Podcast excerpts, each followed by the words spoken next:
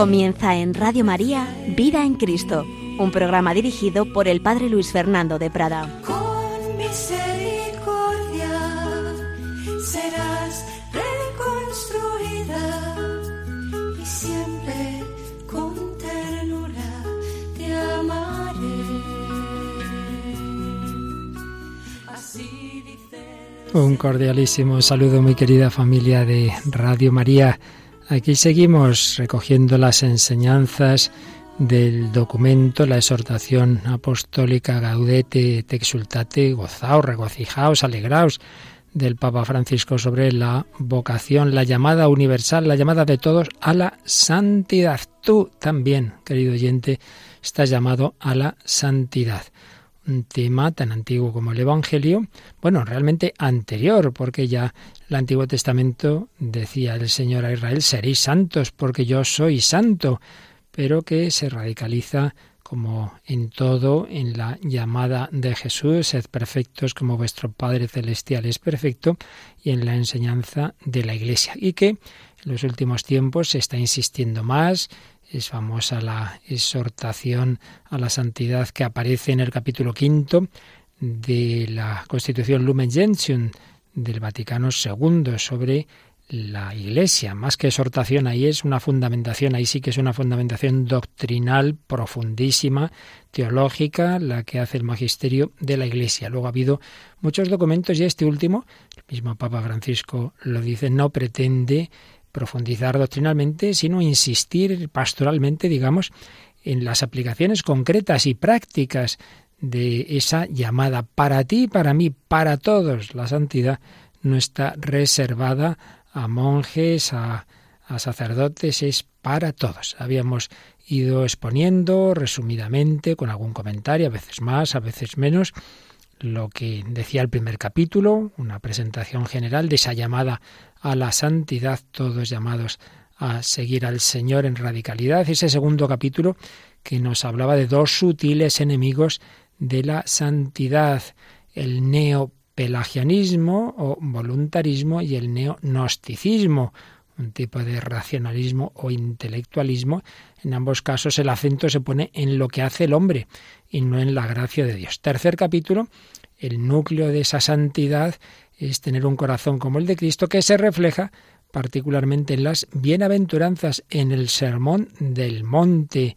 El Papa las va exponiendo de una manera resumida, sencilla y luego lo que él llama el protocolo, ese protocolo para el juicio final, que es la caridad fraterna, que es lo que Jesús nos dice en el capítulo 25 de San Mateo, tuve hambre, me distis de comer, etc. Y estábamos en el capítulo cuarto. El capítulo cuarto quiere hacer unos cuantos subrayados, quiere fijarse en algunos aspectos de la llamada a la santidad, especialmente importantes, según el juicio del Papa Francisco, en el mundo de hoy. También él dice que no es que esté diciendo que sean eh, lo más importante, lo más fundamental, sino simplemente entre las muchas cosas que se podrían destacar, le parece que hoy hay que fijarse particularmente en estos cinco aspectos. Hayamos visto el primero, perseverancia, paciencia y mansedumbre.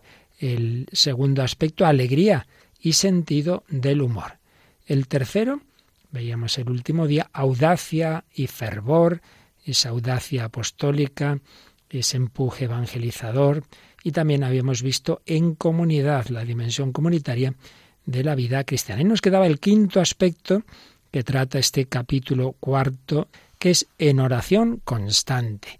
En oración constante y es el que vamos a ver ahora con la ayuda del Señor en oración, una dimensión siempre importante de la llamada a la santidad y que el Papa piensa que también desde luego lo es en el momento actual. En oración constante lo trata a partir del número 147 de la exhortación. Como este es un tema que hemos comentado en otros momentos de este mismo programa y en muchísimos programas de Radio María, el de la oración, en este caso vamos a extendernos poco, prácticamente vamos a, ver lo que dice el Papa y alguna cosita más sin alargarnos en el comentario, porque ya digo, esto se ha hecho y se hace en numerosos programas de Radio María. En oración constante, número 147, dice el Papa que aunque parezca obvio, recordemos que la santidad está hecha de una apertura habitual a la trascendencia esa apertura se expresa en la oración y en la adoración. es obvio, pero hay que recordarlo, porque a veces al final nos olvidamos de lo principal. Lo principal es que ante todo tenemos que mirar hacia arriba, apertura hacia la trascendencia, que tenemos que dialogar con nuestro Señor, que tenemos que adorar al Dios único. Amarás al Señor tu Dios con todo tu corazón. La santidad está hecha de una apertura habitual a la trascendencia que se expresa en la oración y en la adoración. Por eso, si en el capítulo tercero habíamos visto en ese protocolo del juicio final la importancia de la caridad fraterna, en esas palabras de Jesús, tuve hambre, me diste de comer, tuve sed y me diste de beber, etcétera, eso no puede, como siempre hay que tener cuidado de no irnos de un extremo a otro. Una cosa es olvidar eh, la dimensión horizontal, la caridad fraterna, y otra cosa es olvidar que por atender al prójimo no podemos dejar de adorar al Señor. Por tanto, esa apertura al Señor, esa oración, esa adoración. El santo es una persona con espíritu orante, que necesita comunicarse con Dios. Qué frase tan bella. El santo, ¿quién es? Una persona con espíritu orante, es decir, alguien que necesita comunicarse con Dios. Un niño pequeño que está a gusto con sus padres, y le separan de ellos, y está deseando, está deseando verle, está deseando, pues el santo, todo cristiano, debería ser así, necesita comunicarse con Dios. Qué horror que hace mucho que no puedo ir a una iglesia y que no tengo tiempo para hacer oración, que me asfixio. La oración es la respiración del alma. Aparece precisamente ese verbo que acabo de mencionar de asfixiarse a continuación. Dice, es alguien que no soporta asfixiarse en la inmanencia cerrada de este mundo y en medio de sus esfuerzos y entregas suspira por Dios sale de sí en la alabanza y amplía sus límites en la contemplación del Señor. Así pues, el santo es una persona que necesita comunicarse con Dios, alguien que no soporta quedarse aquí asfixiándose en la inmanencia cerrada de este mundo, que en expresión más popular decimos de Texas abajo. Yo aquí mirando este mundo y vale, cosas buenas, ayudémonos unos a otros, voluntariados, sí, sí, estupendo, pero no basta. No podemos quedarnos en la inmanencia cerrada de este mundo. santo es alguien que en medio de sus esfuerzos y entregas suspira por Dios. Sale de sí en la alabanza. Dios es Dios. Vamos a adorar al Señor. Sale de sí en la alabanza y amplía sus límites en la contemplación del Señor. Si no tenemos este espíritu orante, si no miramos hacia lo alto, al final nos quedamos en pequeños límites, por mucho que uno haga cosas buenas, pero al final llega a donde llega. Es decir, pues el ámbito humano siempre es limitado. Con la oración podemos llegar a todo el mundo, porque podemos y debemos orar también por esa persona a la que yo físicamente no voy a poder llegar, no voy a poder ver, no voy a poder ayudar, pero mi oración sí que va a ese extremo del mundo. Y termina este número 147 el Papa Francisco diciendo, no creo en la santidad sin oración. No creo en la santidad sin oración. Mire, esa persona es muy buena, muy santa, es una persona buenísima, siempre entregado a los demás. Pues sí, sí, será. A lo mejor no tanto como, como puede parecer de primeras, ¿eh? que, que luego hay que conocer a las personas más de cerca, pero no reza nada. Pues mire, yo pienso que eso es como uno que dijera, oiga, con todo el mundo es buenísimo, simpatiquísimo, eso sí, no, no va a ver nunca ver a sus padres mayores. Pues mire, será estupendo con todo el mundo. Pero si por aquellos a los que más debe, con esos no lo es tanto, aquí hay algo serio que falla. Pues oiga, la persona a la que todos debemos más es a Dios nuestro Señor. Si somos simpatiquísimos con todo el mundo, menos con aquel que nos ha creado, redimido, nos da todo, pues algo serio también está fallando. No basta, no basta, que luego repito, que luego menos, menos, de que es buenísimo, siempre los que no van a misa son estupendos, los que vamos a misa somos los malos. Bueno, pues habría mucho que hablar. Pero dejando eso aparte, no creo en la santidad sin oración, aunque no se trate necesariamente de largos momentos o de sentimientos intensos. Que uno eh, esté llamado a la oración, que todo cristiano debe hacerla, no quiere decir que o haces dos horas de oración ahí con unos arrebatos místicos o no, o no sirve de nada. No, no, eso no lo ha dicho el Papa. 148. El Papa va a citar, lo hace varias veces en esta exhortación a nuestro doctor místico español San Juan de la Cruz, y dice que San Juan de la Cruz recomendaba, y cita, procurar andar siempre en la presencia de Dios, sea real imaginaria o unitiva, de acuerdo con lo que le permitan las obras que esté haciendo. Es algo que escribe en su obra Grados de Perfección. Y la idea es esta, que aunque uno está haciendo muchas cosas, tiene que procurar estar siempre unido a Dios, andar en la presencia de Dios, se ha llamado, pues, tradicionalmente ese ejercicio de la presencia de Dios. Vale, ahora no estoy en la capilla, ahora no estoy haciendo un rato de oración, estoy trabajando, estoy en, la cocina, estoy, en fin, lo que sea, ¿no? Cada uno en su trabajo, o estoy con los amigos, sí, sí, pero procura no absorberte de tal manera lo que estás haciendo, de que te olvides de que Dios está también ahí, que Dios está en tu alma, que el Señor está en todo, que el Señor está en los sagrarios. Entonces, procurar eh, no perder esa unión con Dios. Y sigue diciendo la exhortación. En el fondo, es el deseo de Dios, que no puede dejar de manifestarse de alguna manera en medio de nuestra vida cotidiana. Uno tiene deseo de Dios, pero aunque está haciendo cosas, se acuerda del Señor. Y vuelve a citar a San Juan de la Cruz, en este caso en lo que se llaman avisos a un religioso para alcanzar la perfección, pero que nos valen a todos. Procure ser continuo en la oración y en medio de los ejercicios corporales no la deje, no la deje. Sea que coma, beba, hable con otros o haga cualquier cosa, siempre ande deseando a Dios y apegando a Él su corazón. ¿Veis? Que no está haciendo cosas corporales, sea que coma, bebe, hable con otros. Sí, sí, pero que esté siempre con deseo de Dios, con el corazón unido a Dios. Vamos a poner un ejemplo sencillo. Un padre de familia, esposo, padre, eh, quiere mucho a su mujer, a sus hijos, pues está haciendo muchas cosas, pero se acuerda, tiene ese corazón suyo, pues no puesto ahí en, que está haciendo tal cosa que va a sacar mucho dinero, sino está acordándose de su mujer, de sus hijos, puede tener una foto de la familia en el despacho, pues ahí está su deseo, a ver si vuelvo hoy pronto a casa, aunque luego pues haga bien, naturalmente, se concentre en su trabajo, pero el corazón está más allá de ese trabajo. Bueno, pues mucho más con Dios nuestro Señor, aunque yo esté haciendo un montón de cosas, mi corazón que esté unido al Señor. Eso es lo que nos dice este número. Por tanto, una dimensión de la oración importante, y es que durante todo el día procuremos estar empapados, ungidos, hay que pedírselo al Señor, claro, al Espíritu Santo, de esa cercanía, de ese afecto puesto en el Señor. Pero para que esto sea posible, añade el número siguiente, el 149, algo muy importante. Dice así el Papa. No obstante, para que esto sea posible, también son necesarios algunos momentos solo para Dios, en soledad con Él. Para Santa Teresa de Ávila, la oración es, una famosa definición que ya hemos comentado aquí alguna vez, tratar de amistad, estando muchas veces a solas con quien sabemos nos ama. Tratar de amistad estando muchas veces a solas con quien sabemos nos ama. Mirad, la cosa es la siguiente. Hemos dicho antes que hay que procurar todo el día, hagamos lo que hagamos, estar eh, unidos al Señor.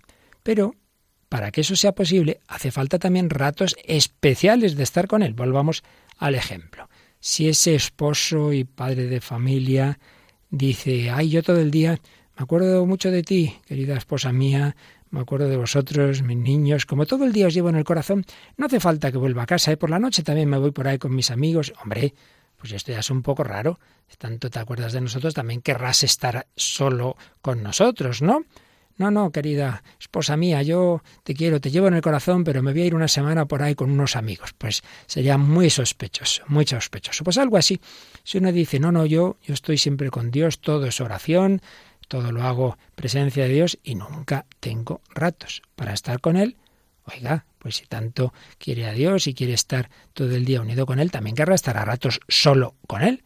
Por eso nos ha dicho el Papa que para mantener esa unión habitual con Dios son necesarios algunos momentos solo para Dios.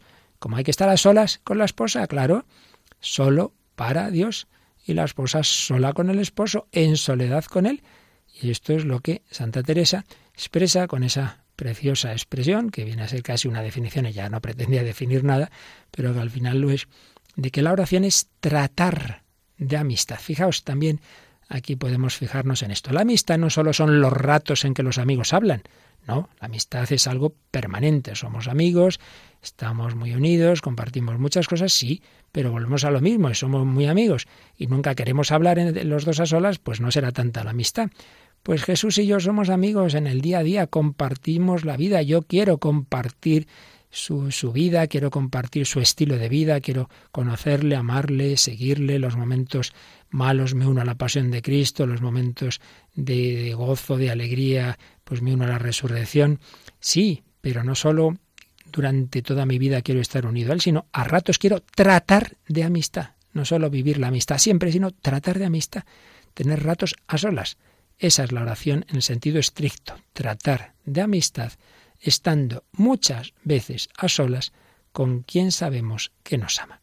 Y a continuación, en ese mismo número 149, dice el Papa Francisco, quisiera insistir que esto no es solo para unos pocos privilegiados. Claro, Santa Teresa era carmelita, contemplativa, no, no, para todos, porque cita en este caso a Juan Pablo II, otro hombre de tanta y profunda oración, porque todos tenemos necesidad de este silencio penetrado de presencia adorada impresionaba mucho en Juan Pablo II, estaba en medio del tráfago de sus ocupaciones, no digamos en los viajes intensísimos, y de repente entraba en la capilla, se recogía y parecía que estaba en otro mundo.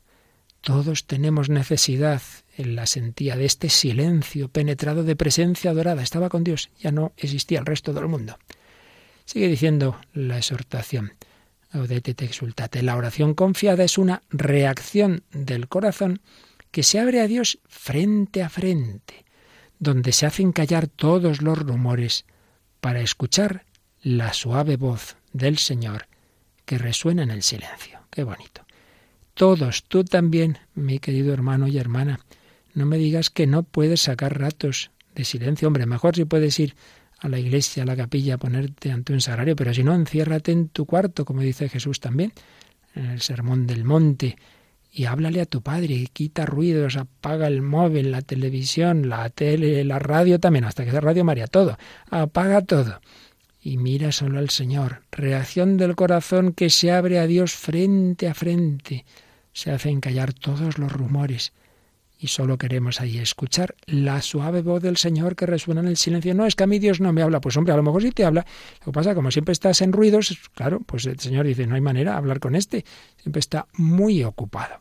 Vamos a pedírselo al Señor, vamos a hacer un momento, pues eso, de recogimiento, de oración, de pedirle que nos enseñe a estar ahí a sus pies, eh, que nos enseñe a tratar de amistad con Él, que sabemos que nos ama.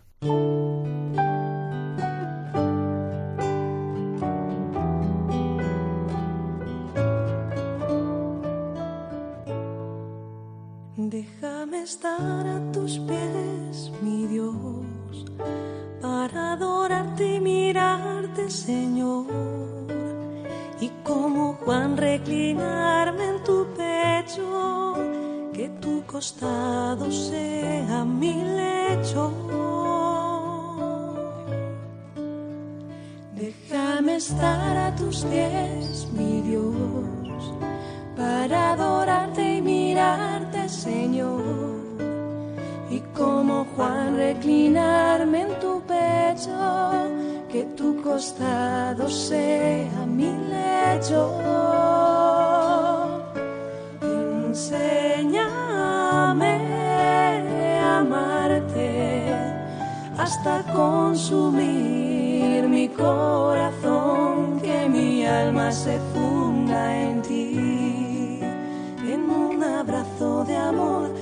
jamás me aparte de ti. Enséñame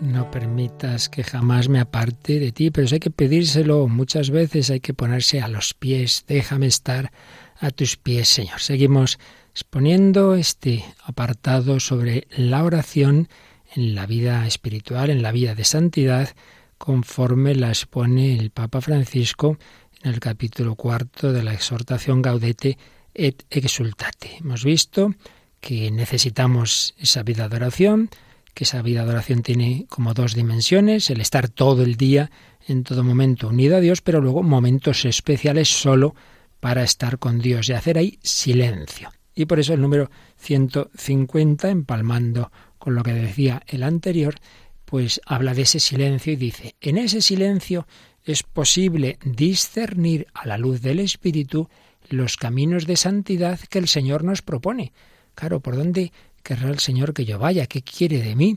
Por supuesto, hay un primer discernimiento muy importante. Cuando uno es joven, ¿qué querrá de mí? ¿Cuál es mi vocación? Seglar, sacerdotal, religiosa. Pero luego, aunque uno eso ya lo tenga claro, ya esté en uno de los estados de vida, ya esté en donde Dios haya querido que estuviera, sí, pero eso no quita que hay que seguir viendo, pues muchas veces, si el Señor ahora quiere que yo haga esto, que haga lo otro, discernir. De eso nos hablará el capítulo quinto. Pero aquí lo que se nos dice es que en primer lugar, claro, hay que pedir luz al Señor, hay que hacer oración para ver qué quiere de mí, discernir los caminos de santidad que el Señor nos propone. De lo contrario, todas nuestras decisiones podrán ser solamente decoraciones, dice el Papa, que en lugar de exaltar el Evangelio en nuestras vidas, lo recubrirán o lo ahogarán. Uno, muchas veces hacemos esto, uno toma sus decisiones sin contar con Dios. Oye, pero has rezado, has pedido luz al Señor, has discernido. No, lo que me ha parecido a mí, hombre, pues eso puede ser decoraciones de mi camino de vida cristiana, pero no es esto lo que Dios te pedía. Para todo discípulo es indispensable estar con el Maestro, escucharle, aprender de él, siempre aprender, como María de Betania. Marta estaba ahí, venga a trabajar. Muy bien, sí, pero hija, primero escucha, primero ponte a los pies del Señor. Marta, Marta, estás inquieta y nerviosa con muchas cosas y una sola es necesaria. Empieza por ponerte aquí a los pies como tu hermana María. Estar con el Maestro, escucharle, aprender de él, siempre aprender. Si no escuchamos, todas nuestras palabras serán únicamente ruidos que no sirven para nada. Una frase fuerte. Aquí uno tiene mucho que hacer, siempre tiene mucho que trabajar, bueno, pero, pero empieza por escuchar, y si no, y no digamos en el apostolado, un sacerdote, un catequista, bueno, cualquiera, todos llamados a dar testimonio, empieza por escuchar a Dios. Antes de hablar a los hombres de Dios, hay que hablarle a Dios de los hombres. No podemos decir, ama mucho a Dios, al que yo no amo, yo nunca estoy con Él. Empieza por escucharle, por hablarle, por amarle. Si no escuchamos, Todas nuestras palabras serán únicamente ruidos que no sirven para nada. Algo de eso dice también San Pablo en su primera carta a los Corintios. Podemos hacer muchas cosas, sí, sí, ruidos, ruidos que no sirven para nada. Y sigue diciendo el número 151. Recordemos, y ahora va a citar una frase de, del mismo Papa Francisco en, en un discurso recordemos que es la contemplación del rostro de Jesús muerto y resucitado la que recompone nuestra humanidad, también la que está fragmentada por las fatigas de la vida o marcada por el pecado. No hay que domesticar el poder del rostro de Cristo. También San Juan Pablo II, en aquella exhortación tan bella, Nuevo Milenio y Neunte, en el inicio del nuevo milenio, eh, a principios del año 2001, hablaba de esa contemplación del rostro de Cristo. Pues también nos lo dice aquí el Papa Francisco. Nuestra humanidad está herida, estamos rotos, las fatigas de la vida, los pecados nos, nos, nos dividen interiormente, por aquí el pensamiento, por ahí el sentimiento, por aquí el instinto. Contempla, contempla a Jesús, contempla su rostro. Irás recibiendo paz, unidad, armonía, esa contemplación del rostro de Jesús nos va sanando, va sanando las heridas, va recomponiendo nuestra humanidad. Y termina este número 151 con unas preguntas muy personales. Recordemos que el Papa nos ha dicho que en este documento él no pretende hacer ahí grandes disquisiciones teológicas, doctrinales, sino es algo práctico. Entonces se dirige a cada uno, a ti en particular, que ahora me estás escuchando. Y te dice el Papa, me atrevo a preguntarte, escucha, escucha bien estas preguntas, me atrevo a preguntarte, ¿hay momentos en los que te pones en su presencia, en la presencia de Dios, en silencio? ¿Permaneces con Él sin prisas? ¿Te dejas mirar por Él? Ole, menuda preguntita. Hay momentos en tu vida en los que dices, eh, se acabó, vamos a parar, vamos a dejar lo que estaba haciendo, me pongo en presencia de Dios en silencio, sin prisas, y me dejo mirar por Él. Por ahí empieza la oración. Dejarse mirar, ya lo decía Santa Teresa a sus monjas, no os pido más que os dejéis mirar por Él.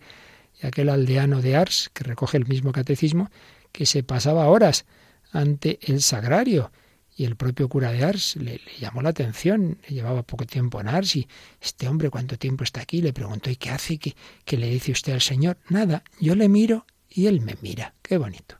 Hay unos ojos humanos que nos miran desde el sagrario, porque ahí hay un hombre, un hombre que es Dios, pero es hombre. ¿Te dejas mirar por él? Siguiente pregunta que nos hace a todos el Papa. Después de decir te dejas mirar por él, dice, ¿Dejas que su fuego inflame tu corazón? Claro, si nos dejamos mirar por ese corazón de Cristo, que es un corazón ardiente, si estamos ahí en su presencia, he venido a prender fuego en la tierra, ojalá estuviera ya ardiendo, pues se te va a pegar ese fuego. Dejas que su fuego inflame tu corazón. Por eso si una oración de verdad, no, no hay riesgo de que luego se quede encerrado. No, no saldrá a hacer muchas cosas buenas, porque el Señor le pegará ese fuego interior. Por eso se ha contado mil veces, cuando estaban empezando las misioneras de la caridad en Calcuta, con la Madre Teresa, tenían tantísimo trabajo. Al principio hacían una hora de adoración, tenían la Santa Misa y una hora de adoración a la Eucaristía. Pero es que hay tanto que hacer, madre, que no llegamos, que no llegamos. ¿Dónde sacamos tiempo? Dos horas de oración. Pero bueno, dos horas de oración, sí, y resulta que hacían más, claro porque esas dos horas de oración alimentaban su espíritu y les daban como un fuego, una energía mayor, y aunque fuera menos tiempo lo aprovechaban más y mejor. Claro, es que nos equivocamos, pensamos que es hacer, hacer, hacer muchas cosas. Hombre, primero vete. Sí, yo quiero correr mucho con el coche, sí, pero un pequeño detalle: está el depósito sin gasolina. Esto le ha pasado más de uno. Oiga, este coche no funciona. Oiga, es que hace mucho que no echa gasolina, se ha acabado, claro. ¿Dejas que su fuego inflame tu corazón? Si no le permites que él alimente el calor de su amor y de su ternura, no tendrás fuego. Y así, ¿cómo podrás inflamar el corazón de los demás con tu testimonio y tus palabras? Menudas preguntas nos está haciendo el Papa, ¿verdad? Si no dejas que, entre ese fuego, tú vas a estar frío y cómo vas luego a inflamar a nadie. ¿Qué catequesis vas a hacer? ¿Qué, qué homilía vas? Pero un desastre, estás ahí más frío que... Y si ante el rostro de Cristo todavía no logras dejarte sanar y transformar, entonces penetra en las entrañas del Señor, entra en sus llagas, porque allí tiene su sede la misericordia divina. No, si yo me pongo ante el Señor, miro a ese Jesús, miro ese rostro, bueno, pues pídele al Señor que te conceda más, más aún que el rostro, entrar en su corazón penetran las entrañas del Señor en sus llagas, como hizo Santo Tomás. Trae tu dedo, trae tu mano, métela en mis llagas, métela en mi costado, y no seas incrédulo, sino creyente. Allí tiene su sede la misericordia divina. Bueno, pues precisamente hablando de esas llagas del Señor, a las que nos invita el Papa Francisco a pedir, entrar en ellas, cita un famoso sermón del gran San Bernardo, San Bernardo de Claraval, sermón sobre el cantar de los cantares, que está recogido en la liturgia de las horas, en el oficio de lecturas. Yo creo que vale la pena. Aquí sí que vamos a pararnos un momentito porque es una auténtica maravilla, una auténtica joya este sermón de San Bernardo sobre esas llagas de Cristo, sobre esa misericordia, sobre esa confianza en el que nos ha amado de esa manera. Así creció el pecado más desbordante, fue la gracia, dice San Pablo, y veremos lo que nos va a decir San Bernardo. Es una exhortación a la confianza, sobre todo cuando uno se ve agobiado y dice, pero si es que yo soy un desastre, si es que con tantos pecados, con lo que yo he hecho, ¿dónde voy yo? ¿Cómo voy a hacer oración? Esto, esto es para gente buena, yo, yo es que soy un, un grandísimo pecador. Bueno, bueno, pues escucha a San Bernardo, ya verás qué preciosidad.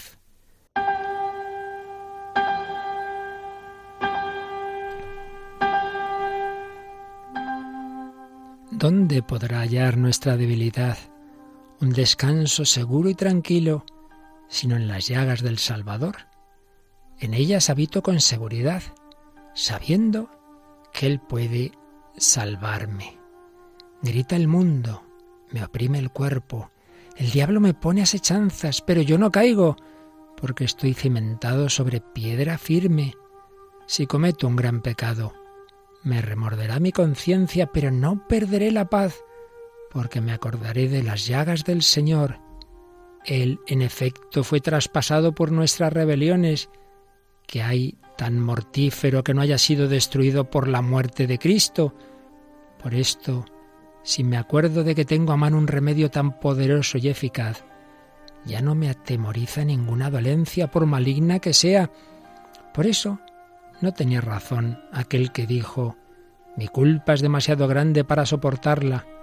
Es que él no podía atribuirse ni llamar suyos los méritos de Cristo, porque no era miembro del cuerpo, cuya cabeza es el Señor.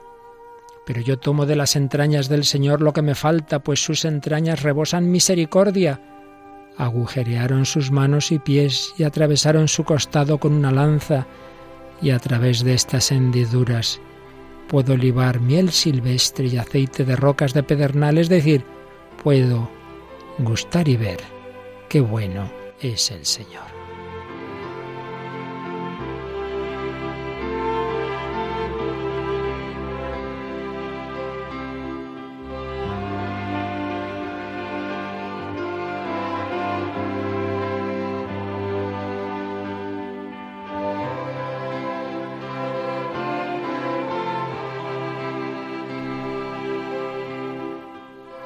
Sus designios eran designios de paz y yo lo ignoraba porque ¿quién conoció la mente del Señor? ¿Quién fue su consejero? Pero el clavo penetrante se ha convertido para mí en una llave que me ha abierto el conocimiento de la voluntad del Señor. ¿Por qué no he de mirar a través de esta hendidura? Tanto el clavo como la llaga proclaman que en verdad Dios está en Cristo reconciliando al mundo consigo. Un hierro atravesó su alma hasta cerca del corazón, de modo que ya no es incapaz de compadecerse de mis debilidades. Las heridas que su cuerpo recibió nos dejan ver los secretos de su corazón, nos dejan ver el gran misterio de piedad, nos dejan ver la entrañable misericordia de nuestro Dios por la que nos ha visitado, el sol que nace de lo alto. ¿Qué dificultad hay en admitir que tus llagas nos dejan ver tus entrañas? No podría hallarse otro medio más claro que estas tus llagas para comprender que tú, Señor, eres bueno y clemente y rico en misericordia. Nadie tiene una misericordia más grande que el que da su vida por los sentenciados a muerte y a la condenación.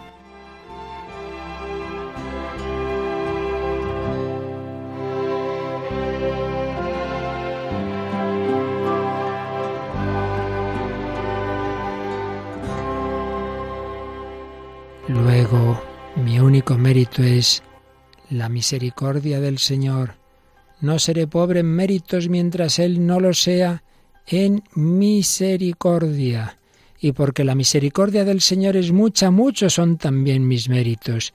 Y aunque tengo conciencia de mis muchos pecados, si creció el pecado, más desbordante fue la gracia más desbordante fue la gracia.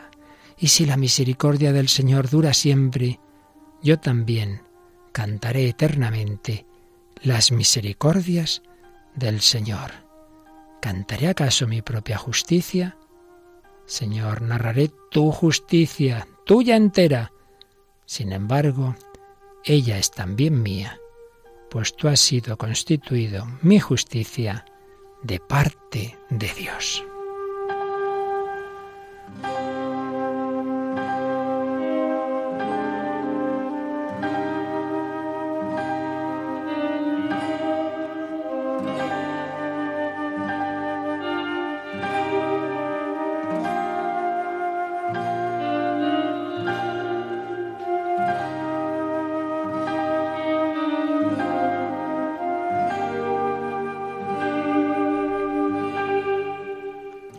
Pues sí, queridos hermanos, hermanas, llamados a mirar a Jesucristo, a pedir entrar en ese corazón, en esas llagas, no hay excusa.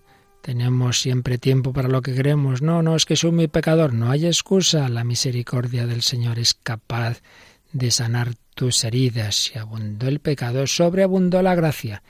Llamados a la vida de oración, pero, ojo, eso no quiere decir que nos desentendamos de este mundo. Por eso, continuación, el número 152 de esta exhortación que estamos exponiendo, Gaudete te exultate, dice, ruego que no entendamos el silencio orante como una evasión que niega el mundo que nos rodea. Yo estoy aquí metido en mi capilla y ya puede caerse el mundo. Hombre, no es eso. El peregrino ruso es una famosa obra, un hombre que iba peregrinando y dice que caminaba en oración continua. Y cuenta que esa oración no lo separaba de la realidad externa, dice así el autor de esta obra. Cuando me encontraba con la gente, me parecía que eran todos tan amables como si fueran mi propia familia. Y la felicidad no solamente iluminaba el interior de mi alma, sino que el mundo exterior me aparecía bajo un aspecto maravilloso. Pues es verdad, una persona tiene una verdadera unión con Dios. Decíamos esos ratos de silencio con el Señor y que luego nos permiten estar todo el día unidos a Dios. Pues si es así, miramos a los demás, miramos a la gente, miramos al mundo con los ojos y el corazón de Dios, por tanto, con amor, con misericordia. La verdadera oración nos hace mejores, más humanos, más cercanos, más misericordiosos. Si uno, según hace oración, se hace más antipático, me parece a mí que eso no es oración. Estarás dando vueltas a ti mismo y a tu cabeza. Eso que decía uno con, con, gracia, no sé si fue así o no, pero se non è vero ben trovato, que dicen los italianos, que una niña en una misa de peticiones, un momento de peticiones libres, espontáneas, dice, Señor, te pido por los malos para que se hagan buenos y por los buenos para que se hagan simpáticos. Hombre, mala cosa es esa, si eh, los buenos son antipáticos, ¿no? No puede ser.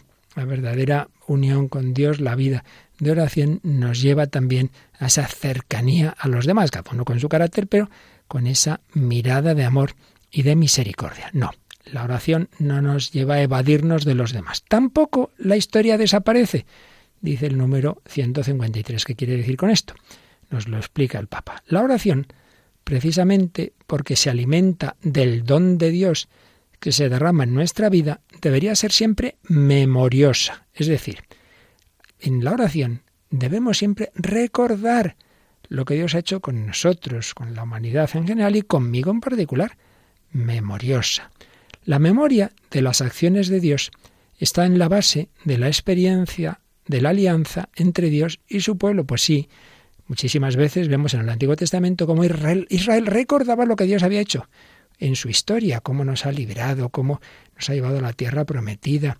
Por eso están esos salmos. Dad gracias al Señor, porque es bueno, porque es eterna su misericordia, porque creó el mundo, porque nos salvó. Cada uno de nosotros debemos hacer ese salmo particular, dar gracias a Dios de lo que me ha dado, de lo que me ha perdonado, de lo que me ha librado, de lo que me quiere dar, de lo que le he costado. No te olvides. Es que enseguida nos olvidamos, nos pasa con las personas humanas, recordamos lo que nos han hecho de mal y se nos olvida cuánta gente buena ha intervenido en nuestra vida, padres, abuelos, tíos, profesores, sacerdotes, tantísimas personas, eh, personas eh, públicas, eh, de agentes de la autoridad, tantas personas que hacen posible nuestra vida, se nos olvida, nos fijamos siempre en lo negativo, dar gracias a Dios, dar gracias a los demás, una oración memoriosa. Si Dios ha querido entrar en la historia, la oración está tejida de recuerdos, no sólo del recuerdo de la palabra revelada, recordar es muy bueno siempre, frases de, la escritura, ha habido personas santos que se sabían enteros, eh, montonazo de textos bíblicos, sobre todo del Nuevo Testamento, pero no solo de la escritura, sino también de la propia vida, de la vida de los demás, de lo que el Señor ha hecho en su iglesia. Es muy bueno conocer por eso vidas de santos, historia de la iglesia, nos hace mucho bien recordar lo que Dios ha hecho en momentos difíciles, uy, eso estaba la cosa feísima y mira cómo Dios actuó, pues no te pongas nervioso ahora, que también actuará. Recordar esas palabras de la Santa Biblia, también esos hechos de la propia vida, de la vida de los demás, de lo que el Señor ha hecho en su iglesia, en la memoria de la vida de los santos. Es la memoria agradecida de la que también habla San Ignacio de Loyola en su contemplación para alcanzar amor cuando nos pide que traigamos a la memoria todos los beneficios que hemos recibido del Señor. Pues sí, sabéis, y aquí en Radio María tantas veces hemos tenido los ejercicios espirituales, que la última, eh, el último ejercicio que San Ignacio propone, después de esas cuatro etapas, la primera semana, la conversión, el reconocimiento de nuestra fragilidad, de nuestros pecados. La segunda semana es contemplar la, la, encarnación de Cristo, la vida oculta, la vida pública. La tercera semana es la pasión.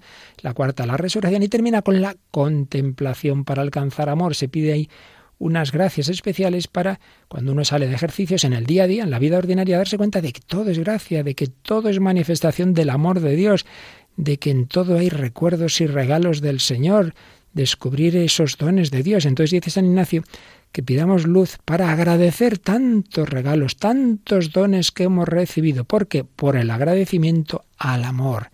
Si somos agradecidos y recordamos un día y otro todo lo que Dios me ha dado, bueno, todo es imposible, pero bueno, por lo menos recordemos lo principal, eso nos llevará a amar en todo, amar y servir. Nos pide San Ignacio que traigamos a la memoria todos los beneficios que hemos recibido del Señor, Mira tu historia cuando ores, y en ella encontrarás tanta misericordia. Al mismo tiempo esto alimentará tu conciencia de que el Señor te tiene en su memoria y nunca te olvida. Por consiguiente, tiene sentido pedirle que ilumine aun los pequeños detalles de tu existencia que a Él no se le escapan. Muy bonito. Tú recuerda lo que Dios ha hecho por ti, pero desde luego lo que no dudes nunca es de que Dios no se va a olvidar de ti. Nunca. ¿Os acordáis esa escena de la zarza que Jesús cita en un, en un diálogo que tiene con aquellos saduceos, cuando Dios se le manifiesta a Moisés y le dice, yo soy el Dios de Abraham, de Isaac, de Jacob, Dios no se olvida de nadie, habían vivido siglos antes. Dios de Abraham, pues Dios de Juan, de María, de Pepito, de todos. El Señor no se olvida. El Señor te lleva en su corazón, pues llévale tú al Señor en el tuyo. Y termina el número 153 diciendo, por consiguiente tiene sentido pedirle que ilumine aun los pequeños detalles de tu existencia que a él no se le escapan. Ese es el sentido del examen de conciencia. El examen de conciencia no simplemente es recordar haber hecho hoy de mal y mis pecados y arrepentirme de ellos, que también, sino antes de eso, dar gracias de qué me ha dado hoy Dios, en qué me ha iluminado, qué luces he recibido eh, a través de estas personas, de estas inspiraciones, de este libro, de este programa de la radio, de lo que Dios me ha hablado. Dale gracias. Fíjate en los detalles que se te han podido escapar a lo mejor los novios de Caná se les escapó que la Virgen María intercedió para que tuvieran vino.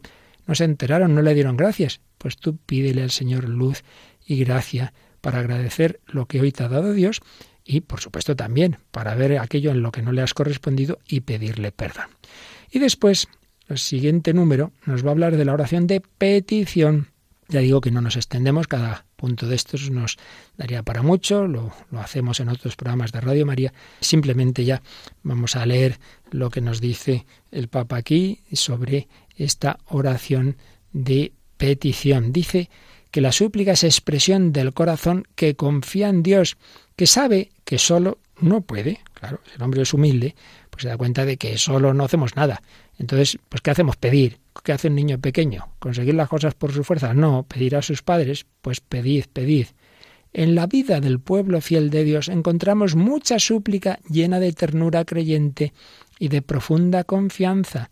No quitemos valor a la oración de petición, que tantas veces nos serena el corazón y nos ayuda a seguir luchando con esperanza. Claro que es muy importante todo tipo de oración, de alabanza, de acción de gracias, pero eso no quiere decir que no tenga mucho valor la oración de petición. La súplica siempre es imprescindible.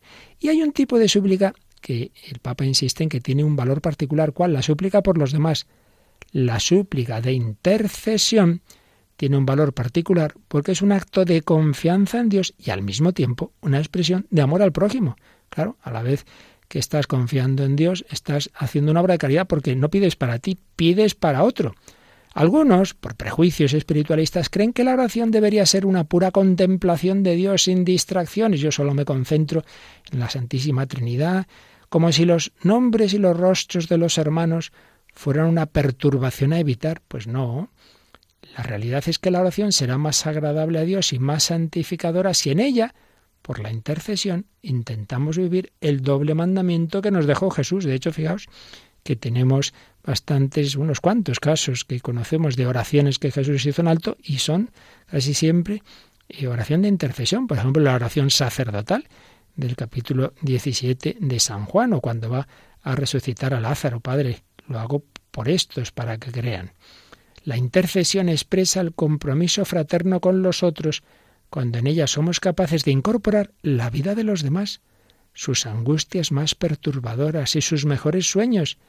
De quien se entrega generosamente a interceder, puede decirse con las palabras bíblicas, este es el que ama a sus hermanos, el que ora mucho por el pueblo. Una frase del segundo libro de los Macabeos. Por tanto, en este número nos ha hablado de la oración de petición o de súplica y de un tipo concreto de oración de petición que es la intercesión, pedir por los demás. Pero no es el único modo de oración la petición, por eso el número siguiente, el 155, nos va a hablar de la adoración y de la alabanza.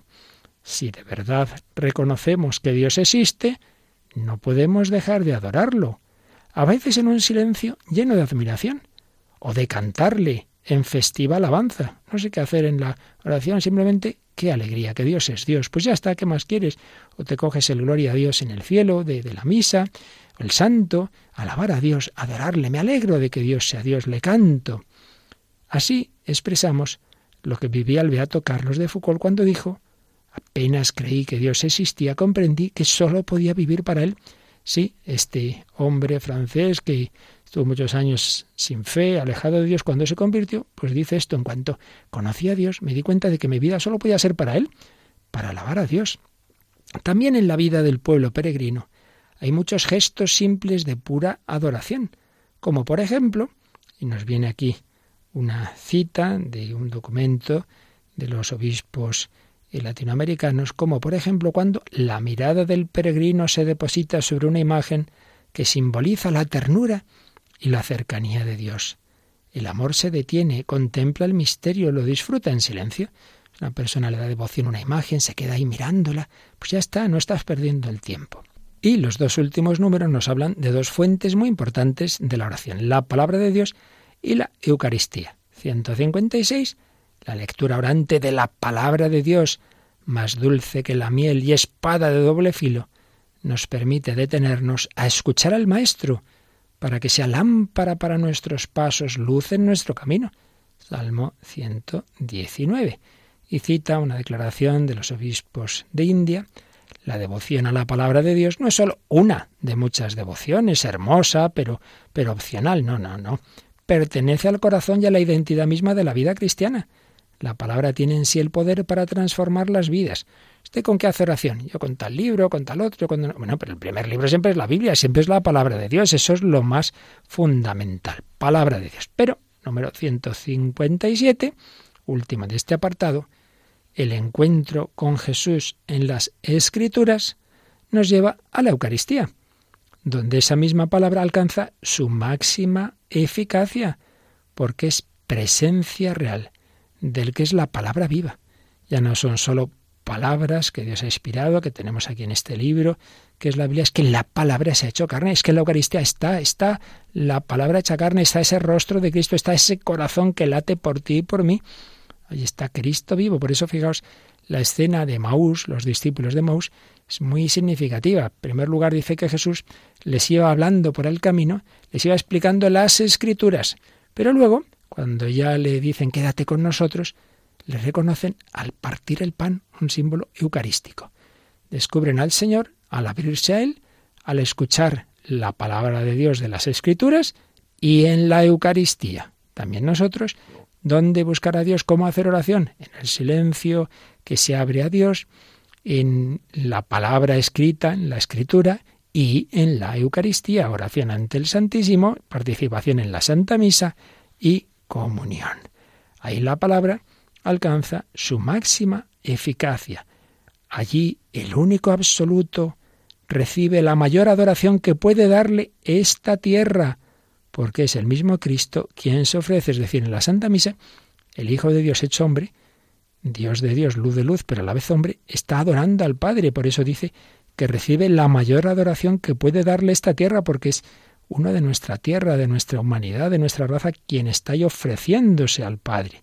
Y cuando lo recibimos en la comunión, renovamos nuestra alianza con Él y le permitimos que realice más y más su obra transformadora. Cuando vayas a la misa y comulgues, renueva tu alianza con Jesús. Sí, sí, sí, Señor. Quiero seguirte, quiero ser fiel a mi alianza bautismal, a las demás alianzas que he ido haciendo contigo, con mi vocación, alianza matrimonial, sacerdotal, religiosa, eh, confirmación, compromisos y consagraciones que uno ya ha podido hacer, son alianzas que van profundizando en esa alianza que el Señor ha establecido con nosotros. Bueno, pues como veis, un capitulito, un apartado del capítulo cuarto de esta exhortación Gaudete te exultate en que Papa recoge bastantes aspectos, todo es imposible, por supuesto, sobre la oración. Creo que una visión de conjunto de algunos aspectos muy interesantes nos ha dado. Pues vamos a quedarnos con ese aspecto que decía el Papa de que en la oración recordemos todo lo que Dios nos ha dado, seamos agradecidos, hagamos memoria, memoria de tantos y tantos beneficios.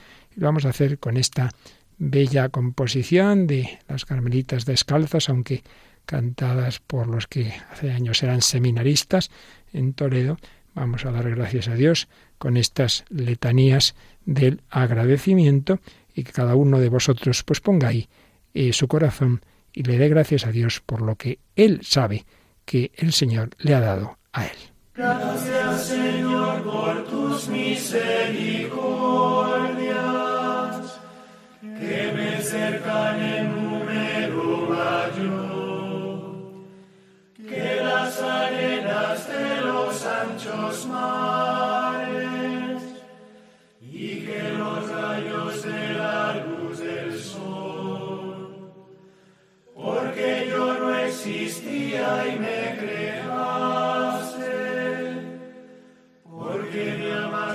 sin amarte yo, porque antes de nacer